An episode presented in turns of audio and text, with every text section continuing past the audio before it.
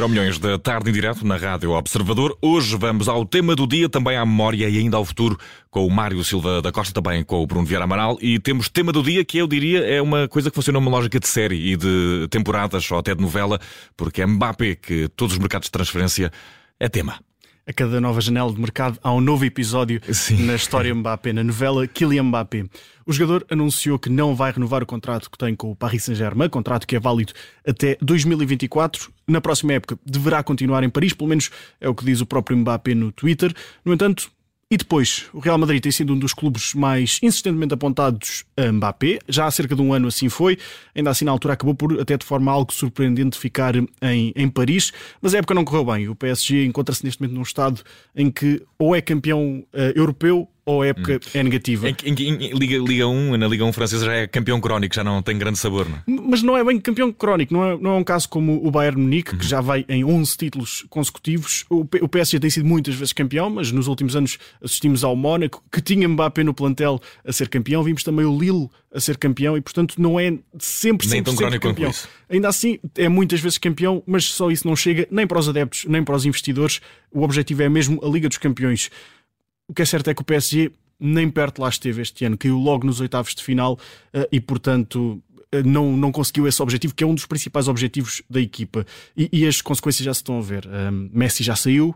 Sérgio Neym... Ramos também vai seguir o mesmo caminho. Exatamente. Neymar, não temos bem noção do que é que vai acontecer com o extremo brasileiro. E agora Mbappé anuncia que não vai renovar o contrato um, que tem para lá de 2024.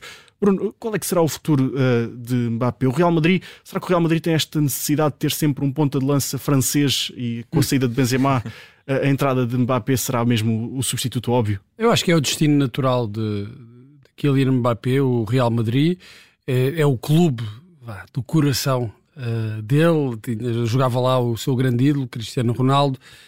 Um, para ganhar a bota de ouro também é o melhor sítio para se estar, uh, isso também parece não, não haver dúvidas.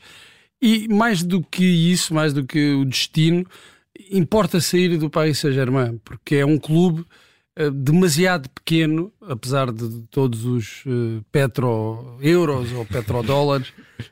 um, é um clube demasiado pequeno, historicamente, em termos de conquistas, para um jogador como, como Kylian Mbappé pode ganhar muitos títulos em França, uh, já os ganhou, mas se nós olharmos para o que foi Mbappé uh, no, no Mundial de França, as exibições que fez, os gols que marcou, foi o melhor marcador.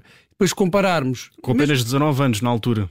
Não, mas mesmo neste Mundial. Ah, neste último Mundial, sim, Mesmo sim. neste Mundial que, que não ganhou, mas virmos o desempenho dele uh, e olharmos para o que ele tem feito no Paris Saint-Germain, mesmo com, com o título nacional conquistado, parece que não, não é a mesma dimensão, parece que é um futebol de uma outra dimensão e a verdade é essa. A Liga, a, a Liga Francesa é um futebol de outra dimensão. Tem um Paris Saint-Germain eh, que eh, é, é muito forte, mas que não tem uh, o estímulo da, da, da, competição, ao contrário do Bayern de Munique, que consegue, mesmo assim, ser competitivo. Mas tem sempre o Borussia à perna. Tem, mais ou menos, mas, mas, a diferença também tem sido, este ano não foi tanto, mas noutros anos tem, tem, sido uma diferença bastante significativa. Mas o Bayern Munique é um clube histórico, uh, quer dizer, já tinha ganho muitas vezes a Liga dos Campeões uh, antes deste período de domínio interno.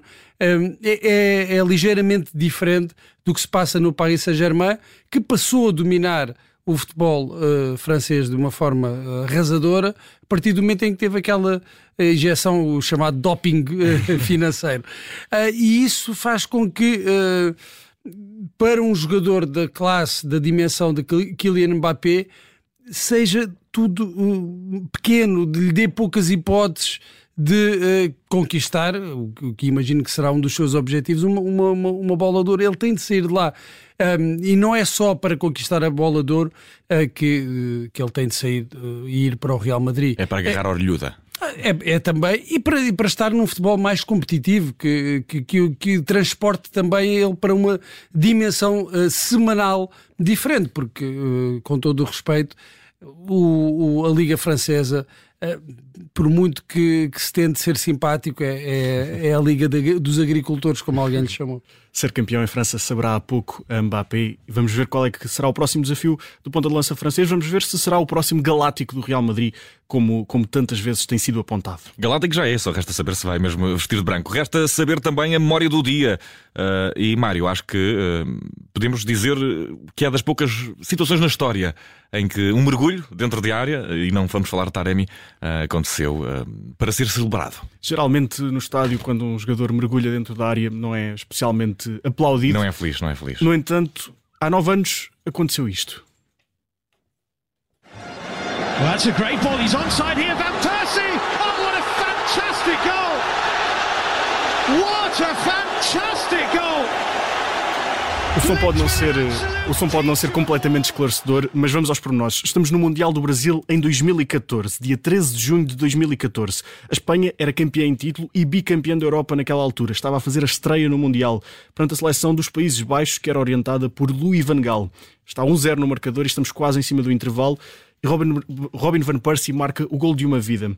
Um passe logo do, do meio campo de Deli Blind, penso eu, e Van Persie com um mergulho sensacional ali à entrada da área consegue enfiar a bola dentro da baliza que uh, o guarda-redes de Espanha era Casilhas, antigo guarda-redes também do Futebol Clube do Porto. Um gol de cabeça monumental.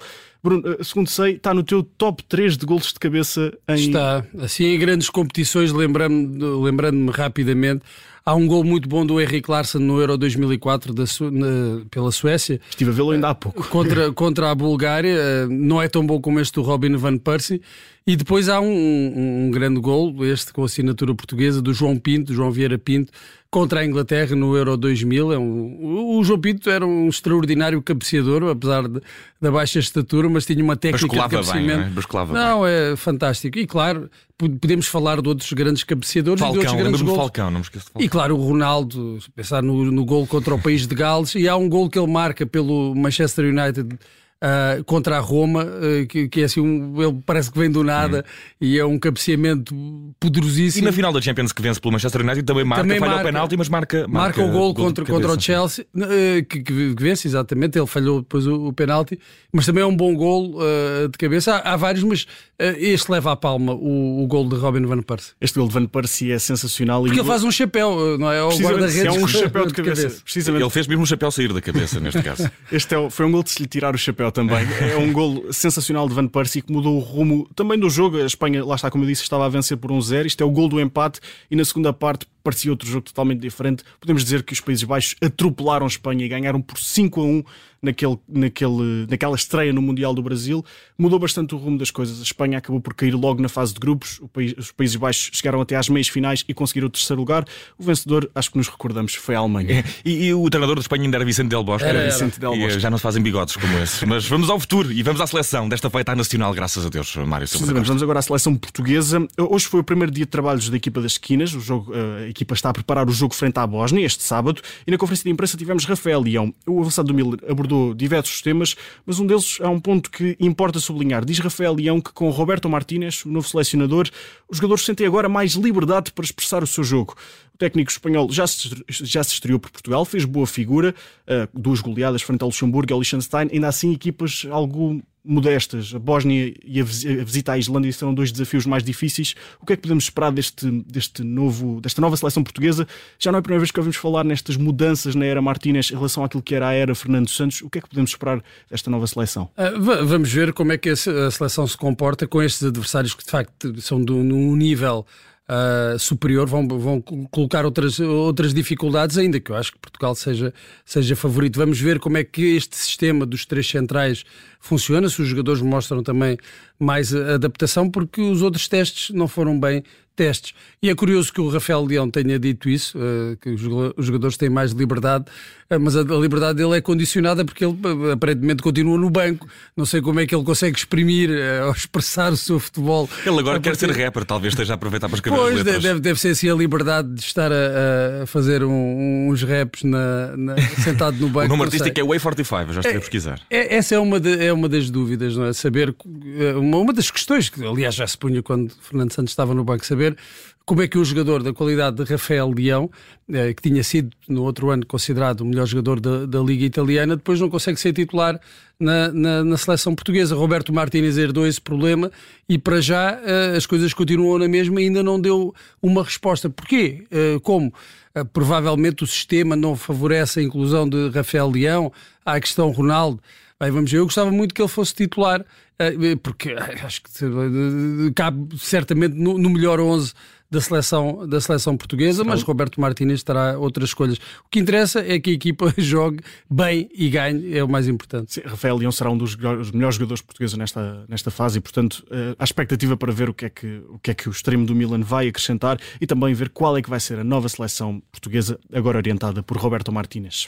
Mário Silva da Costa, a nossa riqueza neste Euro Milhões de terça-feira, dia de Santo António. Um abraço, Mário, obrigado. Obrigado.